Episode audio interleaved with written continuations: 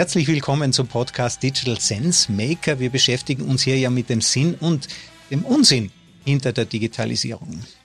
Datenbanken, die sind relativ alt, die haben nämlich die alten Sumerer schon erfunden, die haben Tempel dafür verwendet und haben dort ihre Keilschrifttafeln abgelegt und hatten auch Systeme, um die dann auch wieder vernünftig zu finden, denn das ist es, was eine Bank ausmacht, äh, dass man Dinge reinsteckt, aber eben nicht nur Daten, sondern auch physikalische Dinge. Und ich spreche heute mit einer ganz besonderen Bankerin, mit Karine Sagasjan. Sie ist die Leiterin des International Biobanking und was eine Biobank ist, was das mit einer Datenbank zu tun hat und wie dort die Digitalisierung ausschaut, damit beschäftigen wir uns heute. Herzlich willkommen, Karine. Danke, danke auch für die Einladung. Ja, das freut mich ganz besonders, denn das Projekt, das du hier in Graz aufgebaut hast über viele Jahre, hat ja auch internationale Anerkennung bekommen. Was ist denn eine Biobank? Eine Biobank ist eine Sammlung von biologischem Material und dazugehörigen Daten. Also ein Teil von einer Biobank ist unbedingt eine Datenbank, wie du gesagt hast schon, dass man alles finden kann. Und in äh, unserem Fall in Graz ist es eine humane Biobank, also das ist humanmedizinisches Material, also Material von Menschen. Und dazu gehörigen Daten, meistens Gesundheitsdaten, weil wir ja forschen, damit die Gesundheit von Menschen besser wird.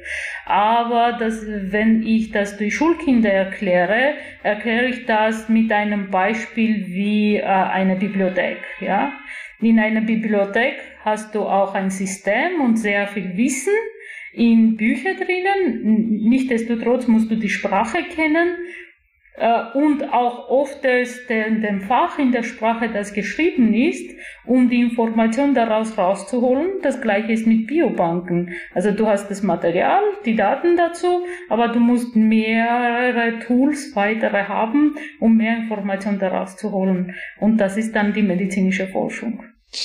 Also das Material, ich stelle mir das jetzt ganz naiv vor, das sind äh, Schnitte ähm, auf Objektträgern, wie man sie fürs Mikroskop verwendet, das sind vielleicht ganze Organe, ähm, äh, das sind Haare, das sind verschiedene Objekte. Ist denn das Gehirn vom Albert Einstein auch dabei? Leider Gottes nicht, aber Albert Einstein, weißt du, das ist meine erste Liebe. Also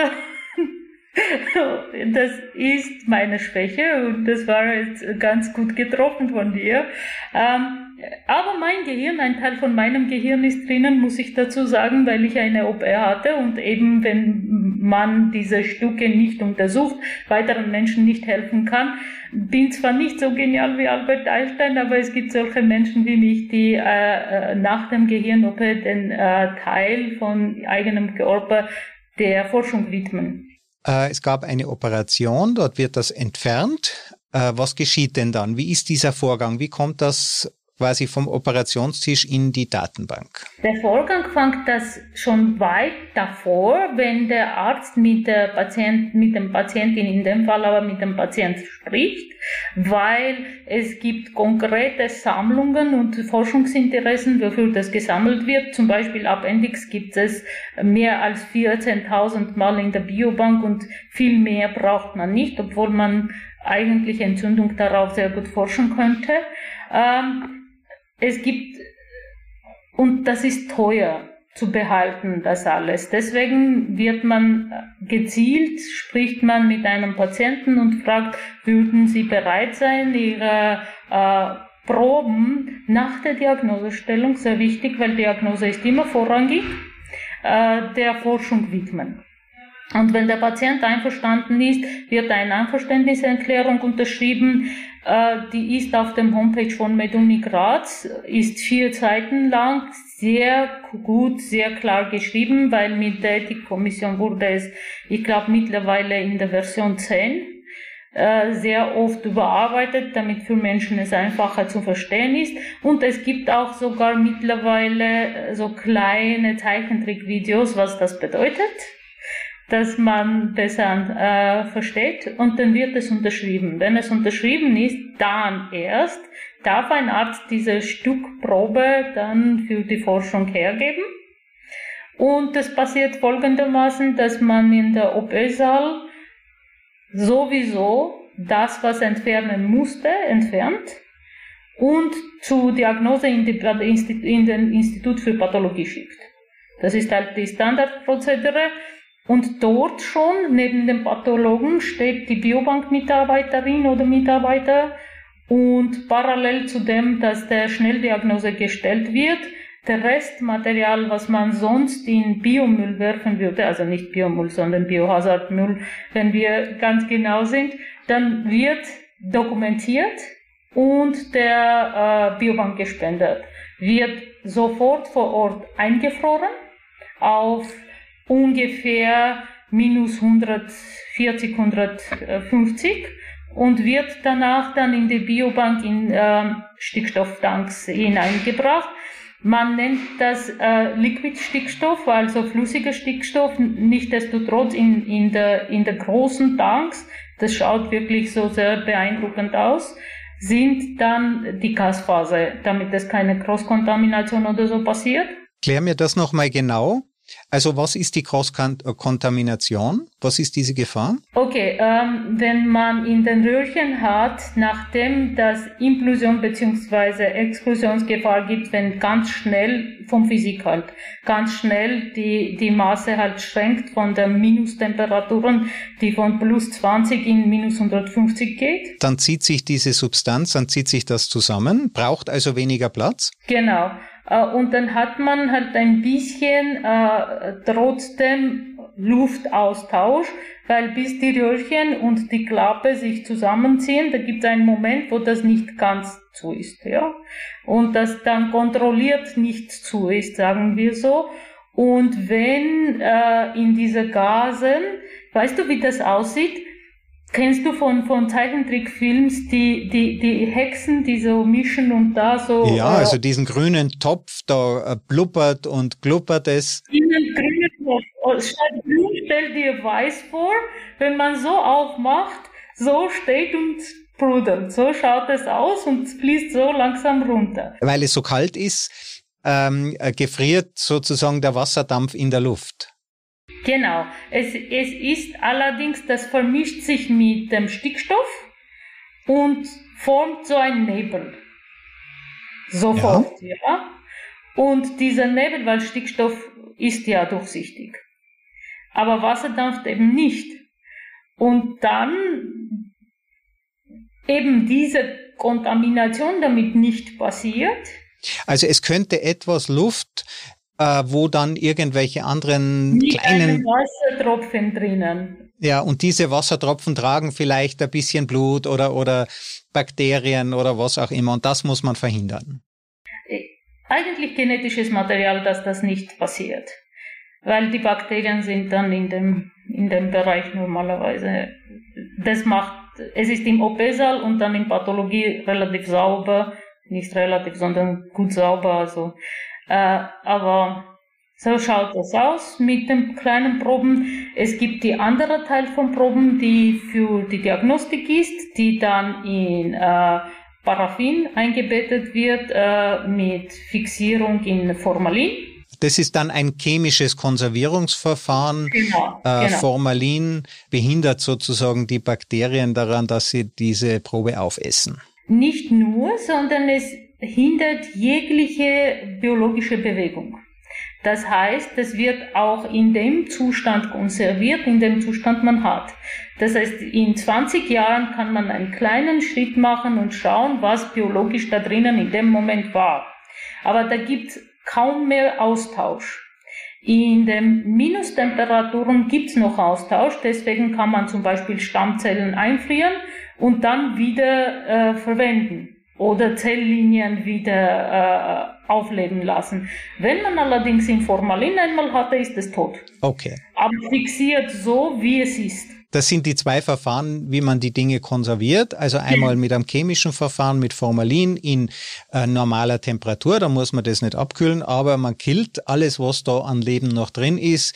Das Frieren, das Einfrieren, ich finde es ja hochinteressant, hält also die Lebensfähigkeit, zumindest von bestimmten Zellen, hält sie aufrecht. Zum, von meisten Zellen. Man muss allerdings das alles sauber machen, weil wenn man das wiederbelebt, und halt Verunreinigung in Zellen hat, zum Beispiel wenn wir Stammzellen wollen, aber eine Hautzelle drinnen ist, dann natürlich die Zellen, die wir darauf zielen, werden, sind immer langsamer. Und die Verunreinigungszellen sind schneller wie Unkraut. Und deswegen muss man akkurat damit arbeiten, dass man die äh, genau die gezielte Sachen immer wieder hat.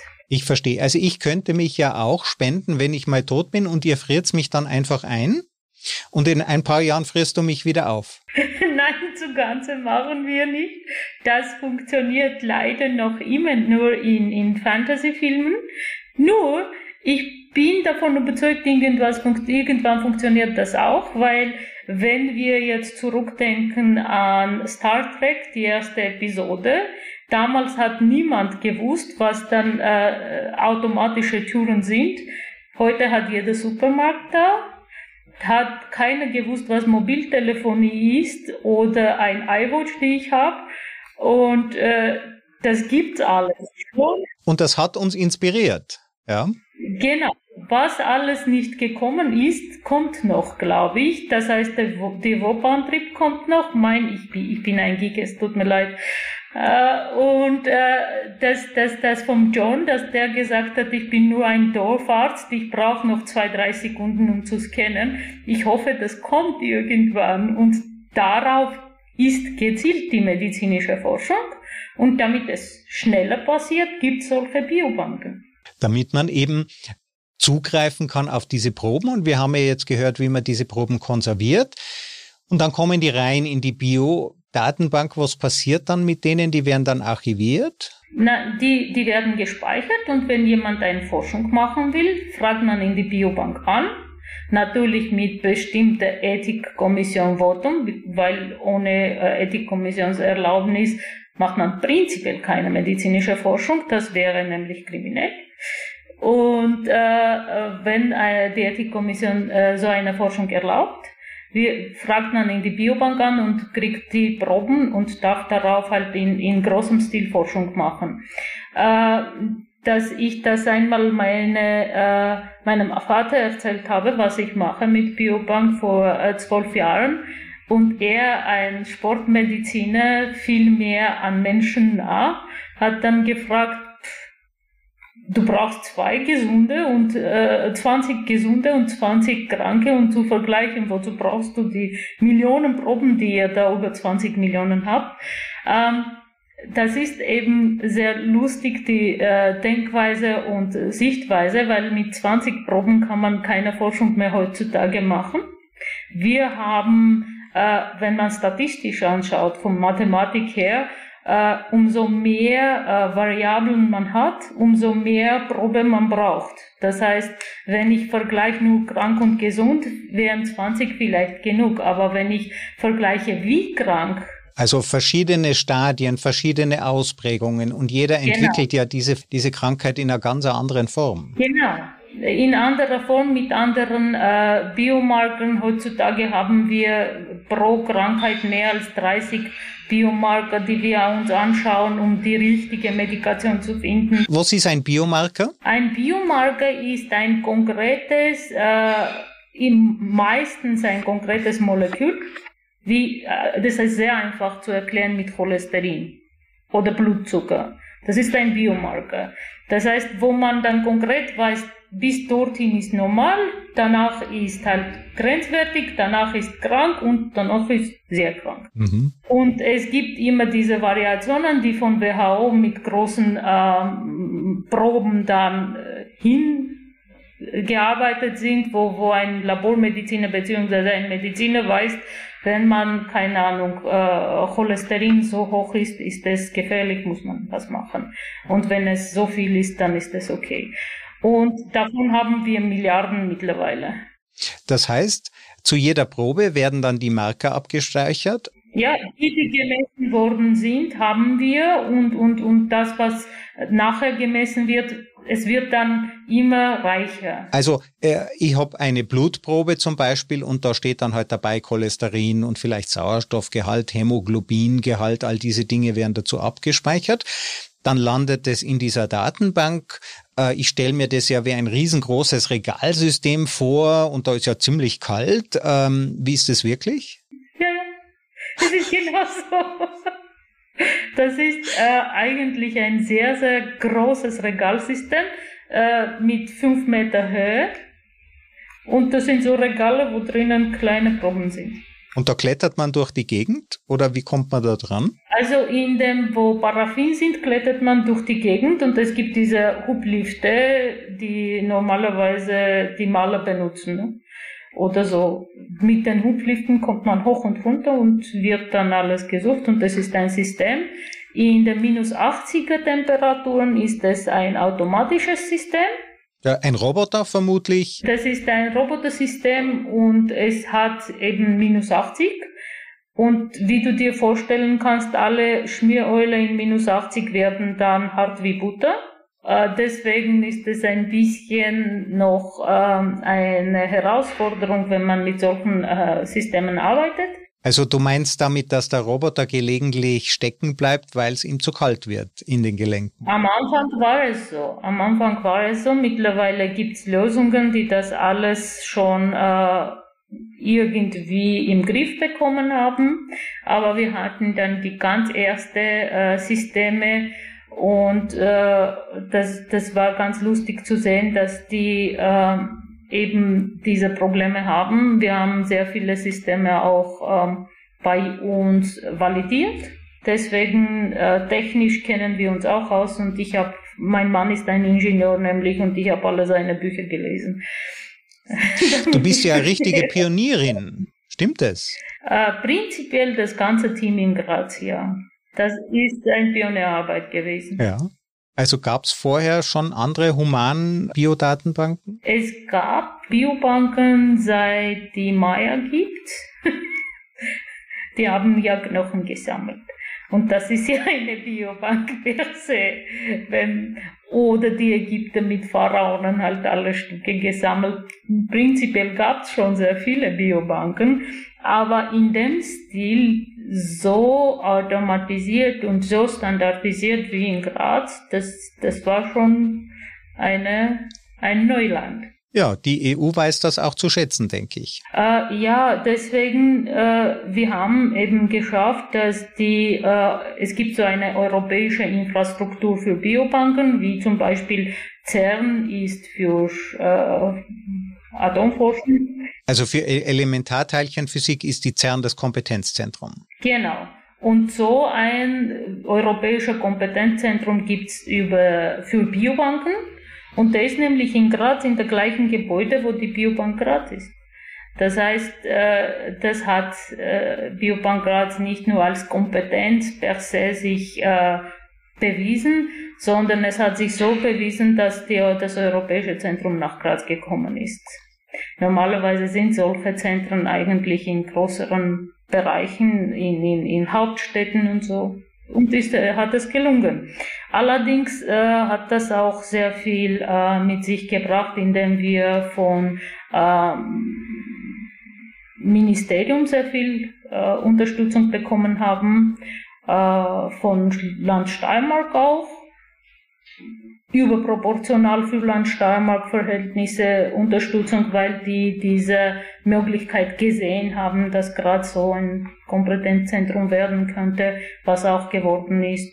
Und auch sogar Stadt Graz hat was beigetragen. Sehr schön.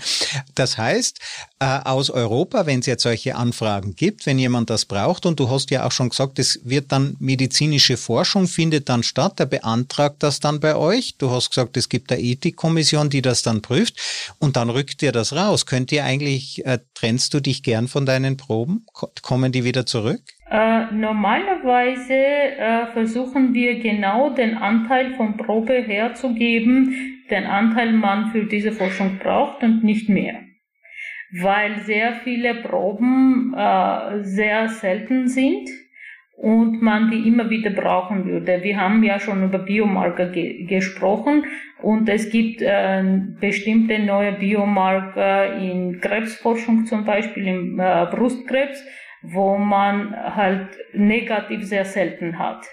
Und wenn man drei Biomarker, alle drei negativ hat, so Triple-Negativ-Proben, das in, im Medizinbereich, wenn man auch kein Onkologe ist, weiß das sofort, oh, das ist vielleicht einmal pro Jahr, das man hat. Und wenn man solche Proben hat, versucht man nur einen ganz, ganz dünnen, äh, keine Ahnung, 4 μ Slide so herzugeben und der Rest sich behalten, weil das muss ja für maximal Anzahl der Forschungsvorhaben reichen. Das heißt, die Proben werden langsam verbraucht, man gibt aber möglichst wenig davon her und sammelt natürlich zuerst mal möglichst viel von dem, was man bekommen kann. Genau. Nichtsdestotrotz, der Mensch und seine Diagnose hat Vorrang. Das darf man nicht vergessen, weil wenn man dann sagt, man sammelt so viel wie möglich, stell dir vor, also ich bin ja selber äh, operiert, dass man mir sagt, dürfen wir von Ihrem gesunden Hirn auch noch ein Stück nehmen, das wäre doch katastrophal. da, da, bist du also nicht großzügig. Äh, nein, und äh, vor allem beim Hirn nicht. Das ist mein Arbeitstool. Also ohne Hirn weiß ich nicht, was ich machen könnte weil ich halt mit äh, Gehirn arbeite und leider Gottes keine Sportlerin bin, war mal und deswegen wäre schwer. Aber im Prinzip in jeder Hinsicht äh, muss man äh, mit äh, was man von einem Menschen wegnimmt, auch Blut, obwohl Blutspende bis zu halben Liter Blut spenden weltweit. Aber beim Spende für Forschung weil das nicht direkt, sondern vielleicht nach 20 Jahren ein ähm, Leben rettet, sieht man den Effekt nicht sofort. Deswegen sind wir relativ geizig, wir Menschen. Und äh, deswegen fragen wir normalerweise nicht mehr als nach 20 Milliliter Blut, was im Prinzip vier oder vier bis sechs äh, Löffel sind so kann man sehen, dass das nicht viel ist, wenn man mit Löffel. Du hast gesagt, äh, dein Gehirn ist ein Arbeitsgerät, oder? Dort steckt die natürliche Intelligenz. Welche Rolle spielt denn die künstliche Intelligenz bei der Diagnose? Das ist eine sehr gute Frage. Und zwar künstliche Intelligenz ist mittlerweile, äh, wenn man dann fragt, wo ist künstliche Intelligenz, äh, denkt jeder nach. Aber wenn man ein, in Amazon was kauft, in nächsten Sekunde kriegt man genau dazu passende Angebote, was sonst du kaufen kannst. Und das ist eben künstliche Intelligenz. Genauso wie im Handy. Wenn man ein Spiel spielt, wird der zweite doch angeboten. Äh, Nichtsdestotrotz im Medizinbereich äh, wird das genutzt, um eine Diagnose besser zu machen, äh, präziser zu machen, schneller zu kriegen.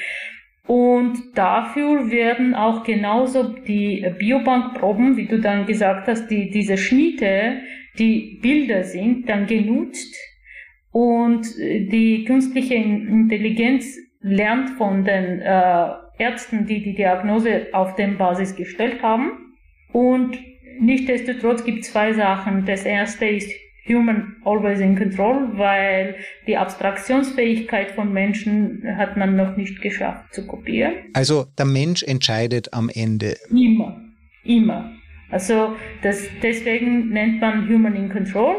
Und das Zweite ist, dass das Teaching von einem Algorithmen basiert, äh, supervised, controlled, dass die nicht irgendwas Blödsinniges hergeben. Man schaut genau rein. Aber die, die Algorithmen lernen von Menschen. Das heißt, die Menschen zeigen, warum ich so eine Diagnose gestellt habe. Und das Algorithmus kopiert menschliche Denkweise in diesem speziellen Fall. Wie zuverlässig ist so eine Diagnose? Äh, 99 Prozent. Und der Mensch? Äh, der Mensch ist etwas weniger. Habt ihr das ausprobiert? Ja, es gibt eine Studie, das hat äh, Google äh, veröffentlicht. Es gibt eine Studie, wo äh, von weltweit von 20 unterschiedlichen Ländern äh, sehr nam namenshafte Pathologen mitgemacht haben, wo bei Menschen 96 bis äh, 96,8 Prozent Accuracy war bei Diagnosestellung, also Genauigkeit und äh, die, das Algorithmus hat dann 99, über 99 Prozent gehabt, weil der nämlich von allen deren Knowledge irgendwie profitieren. Der lernt von Hunderttausenden von Diagnosen, die vorher stattgefunden haben. Ein Arzt kann das, kann die alle gar nicht lesen. Also wenn es um die Diagnose geht, würdest du dem Algorithmus dann mehr vertrauen als dem Arzt? Nein, weil eben das Algorithmus nicht abstrahieren kann. Der kann nur wiederholen. Er kann mein Wissen, dein Wissen, Wissen von meinem Nachbarnarzt wiederholen. Aber ein Arzt kommt auf die Diagnose nicht, weil er wiederholt das, was gelesen hat, sondern weil er noch Abstraktionsmöglichkeit im Kopf hat. Und unser Organismus ist noch immer in sehr vielen Hinsichten ein Rätsel. Und diese Rätsel können Menschen lösen und die Algorithmen nicht. Aber du leistest einen wichtigen Beitrag, dass dieses Rätsel eben auch gelöst werden kann. Äh, ja, es wäre doch traurig, wenn alle Rätsel gelöst wären. Was hätten wir gemacht? Das wäre dann langweilig. Aber äh, die eben diese Studien, die bei uns laufen, leisten einen Beitrag dazu, dass die, das Leben von Menschen besser wird. Der Qualität vom Leben besser wird, äh, die Heilungschancen äh, höher werden. Das heißt, äh, ich bin selber froh, dass die Biobank gibt weil wer weiß, ob ich jetzt am Leben wäre, wenn diese Forschung nicht gäbe. Mhm. Äh, wir sind ja beide Österreicher. Du hast ganz einen sympathischen Akzent. Du sprichst ja viele Sprachen. Wo ist deine Herkunft? Wo sind deine Wurzeln? Oh, das ist eine interessante Frage. Äh, mittlerweile habe ich in Armenischen, was eigentlich Muttersprache ist, auch ein bisschen Akzent, dass meine armenischen Freunde sagen, was hast du für einen Akzent? Und ich habe in jeder Sprache, die ich spreche, die sind nämlich sechs, einen Akzent. Und ich habe keine Ahnung, wie ich das zuordnen soll. In welcher Sprache träumst du? Oh, ich, ich träume mittlerweile in mehreren Sprachen. Am Anfang war es nur Armenisch, aber mittlerweile, äh, vor kurzem habe ich sogar ähm, angefangen, Deutsch zu träumen. das heißt, das muss schon auch irgendwie eine Muttersprache sein. Ich habe äh, eigentlich, ich spreche sehr gut mehrere Sprachen, allerdings keine perfekt, weil ich eine sehr tiefe Legasthenie habe.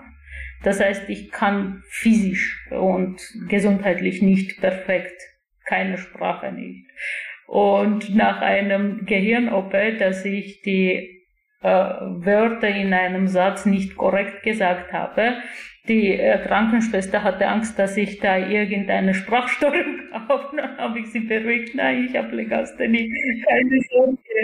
Das war immer so, immer schon so. Das hat mir aber nicht gestört mit einer goldenen Medaille und lauter Eins äh, als einer der besten äh, Schüler der, äh, des Landes meinen Schulabschluss zu machen und mehrere Hochschulabschlüsse. Also, Wo hast du dann studiert? Äh, ich habe Medizin studiert dann habe ich ein bisschen Chirurgie gemacht, hm, Pädiatrie. Ich war äh, Kinderfachärztin relativ lange Zeit. Dann habe ich Nutrition studiert, also ähm, Ernährungswissenschaften. Dann habe ich Psychologie studiert, habe Master in Psychologie, ähm, habe dann Genetik gemacht und so weiter. Also wie ist denn das, wenn man aus Armenien kommt und man hat dort auch eine Ausbildung. Wie leicht ist es denn dann Teil des europäischen Systems zu werden? Oh, das ist eine Katastrophe. Willst du wirklich darüber reden? Dann werde ich mich unglaublich beschweren, wie schwierig das ist, weil als äh, Oberärztin und Leiterin von einer Abteilung und, und sehr viel schon publizierte Ärztin, die mit eigenem Geld nach Österreich gekommen ist. Das heißt, ich habe ein Projekt gewonnen, wo ich mein eigenes Gehalt und sehr viel dazu gewonnen habe und hier eine Forschung zu machen, äh, bin ich gekommen und da war ich unter dem äh, Personal, der nur putzt. Das ist sehr hart gewesen, vor allem ich habe am Anfang kein Deutsch gesprochen, nur Englisch. Ich dachte, das, das wird halt reichen. Und dann habe ich sehr schnell realisiert, dass wenn ich nicht verstehe, was die zwei Schwestern miteinander über mich sprechen, dann bin ich verloren. Und dann hast du Deutsch gelernt. Dann habe ich Deutsch gelernt, relativ schnell. Okay, ich darf das nicht schnell nennen, weil mein Mann war viel schneller. Aber er hat ein absolutes Gehör und äh, er hört Sachen, die äh, in den Sprachen des falsch ist, die Sprachen er nicht mal spricht. Also er war so schnell und an dem Jahr hat er sogar vom Land Steiermark ein, irgendeinen Preis gewonnen als der schnellste, der Deutsch gelernt hat. Das ist vielleicht kein Vergleich. Jetzt Wissen ist das, was in dieser Biodatenbank drin steckt. Das ist das, was in unseren Gehirnen steckt. Das ist das, was unsere Gesellschaft vorantreibt, voranbringt. Das ist das, was uns als Menschen ausmacht. Und trotzdem bauen wir solche Hürden auf. Andererseits baust du diese Hürden ab. Äh, du gibst jetzt nicht nur Wissen weiter sozusagen in physikalischer Form als Proben, sondern auch an andere Menschen. Ja, ich unterrichte sehr gerne sogar, wenn du das meinst. Und hier in, in, in Graz haben wir die erste Masterlehrgang in äh, Bologna-konformes Masterlehrgang in, in Biobanking aufgebaut. Wir haben mittlerweile Studenten von 16 unterschiedlichen Ländern. Wir haben unterschiedlichste Kurse, die eben das lehren, wie die Biobanking und medizinische Forschung geht, wo wir über 45 unterschiedliche Länder äh, schon da hatten und gelehrt haben, wie es geht von Costa Rica bis Australien haben wir Leute gehabt und wir haben Studenten von USA, die hierher kommen zu lernen, was eigentlich für Europäer eine Leistung ist, weil die USA, die glauben immer alles ist besser zu wissen. Und ähm, ich äh, unterrichte in Nizza, ich unterrichte in Jerewan, ich unterrichte in St. Petersburg, in Moskau, ähm, in Prag und so weiter. Das mache ich liebend gerne, weil ich bin Vielleicht ist das genetisch bedingt auch. Das muss man mal untersuchen, wenn ich mal Zeit habe, weil meine Mama ist Professorin, also Gymnasiumsprofessorin. Und mein Vater auch äh, hat sehr viel unterrichtet. Und das macht mir gewaltig Spaß mit äh, und wir haben unterschiedlichste Projekte also und gehabt. Wir haben sogar für Schulkinder Projekte gehabt, die so klein kommen, also mit Soda und Essig irgendwelche Experimente gemacht und Sachen erklärt, wie die Forschung funktioniert, bis zu ähm, PhD-Studenten, die bei uns sind und Masterstudenten, also die ganze Spanne. Und das macht mir Spaß. Für Kinder, glaube ich, ist das auch ganz besonders wichtig, dort einsteigen zu lernen. Und ich denke, wir müssen auch stärker lernen, was wissenschaftliches Denken eigentlich ist, mhm. was es kann und was es nicht kann. Genau. Äh, wir lernen das, also ich unterrichte in Kinderuniversität da gibt es in Graz so eine Initiative, die ist so genial, die muss man unbedingt überall auf der Welt kopieren, weil alle Universitäten gemeinsam machen so Ringvorlesungen für die Kinder und erklären unterschiedliche Sachen, wie, wie äh, zum Beispiel Linguistik funktioniert, wie Biologie funktioniert, im tatsächlichen Wissenschaft. Und die Kinder dürfen dann tatsächlich an der Uni und in Uni-Lehrräumen sitzen und sich groß fühlen das, das macht immer so Spaß und ich unterrichte für Kinderuniversität und bringe bei, warum Mathe in Medizin wichtig ist. Äh, weil Mathe ist halt normalerweise ein unbeliebtes Fach. Mein beliebtes Fach weiß ich nicht warum noch immer. Und ich bringe das den Kindern bei, auch wie man in der Forschung tatsächlich Antworten durch die Mathe kriegt, obwohl das um äh, Krankheit oder Gesundheit geht. Und das ist dann immer so lustig, dass das äh, die Kinder draufkommen. Ah, und dann ist so ein Aha-Effekt. Danach lernen die ein bisschen länger und ein bisschen gerne in Mathe. Und für die älteren Kids, das darf man also Jugendliche dann, machen wir sogar Mini-Symposia, die dürfen eigene äh, Poster vorstellen und so. Das ist so ein Vortraining für, für wissenschaftliche Arbeit.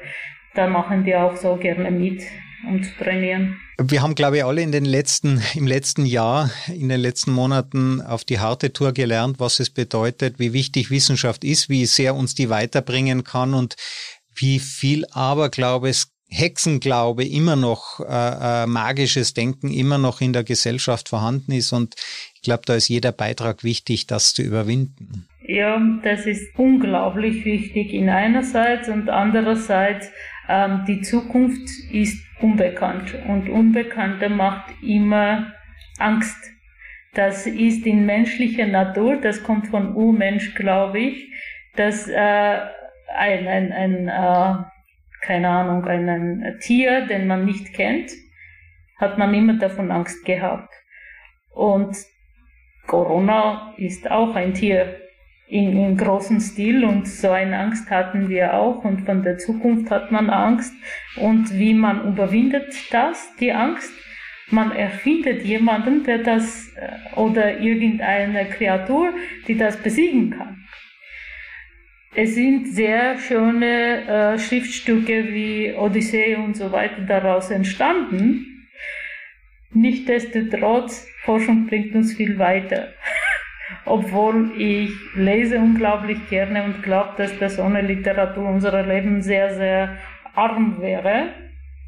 Aber ich, nichtsdestotrotz brauchen wir fundierte Forschung, um weiterzukommen. Deswegen ist auch wichtig, mit Kids zu arbeiten, damit eben die an Forschung mehr glauben. Karin Sagas-Jan, wir haben heute gehört, was eine Biobank macht und was das mit einer Datenbank zu tun hat und künstliche Intelligenz und äh, die Digitalisierung der Forschung. Wir haben aber auch mit dir einen sehr sympathischen Menschen kennengelernt, der gezeigt hat, dass man auch Widerstände überwinden kann, wenn man positives Denken hat, wenn man fröhlich an die Dinge herangeht, wirklich mit den Schwierigkeiten, die ja internationale wissenschaftliche Karriere mit sich bringt und wie wichtig es ist, eben auch die Kinder schon mitzunehmen in diese äh, Themen und in diese Kompetenzen und das alles zusammenwirkt von der Literatur bis über die Wissenschaft und ich denke auch die Menschlichkeit am Ende zählt. Karine, vielen herzlichen Dank, dass du da warst. Vielen herzlichen Dank für die Einladung und ich hoffe, wir arbeiten weiter zusammen. Also es hat mir großen Spaß gemacht und das ist sicher nicht das letzte Mal. Vielen Dank.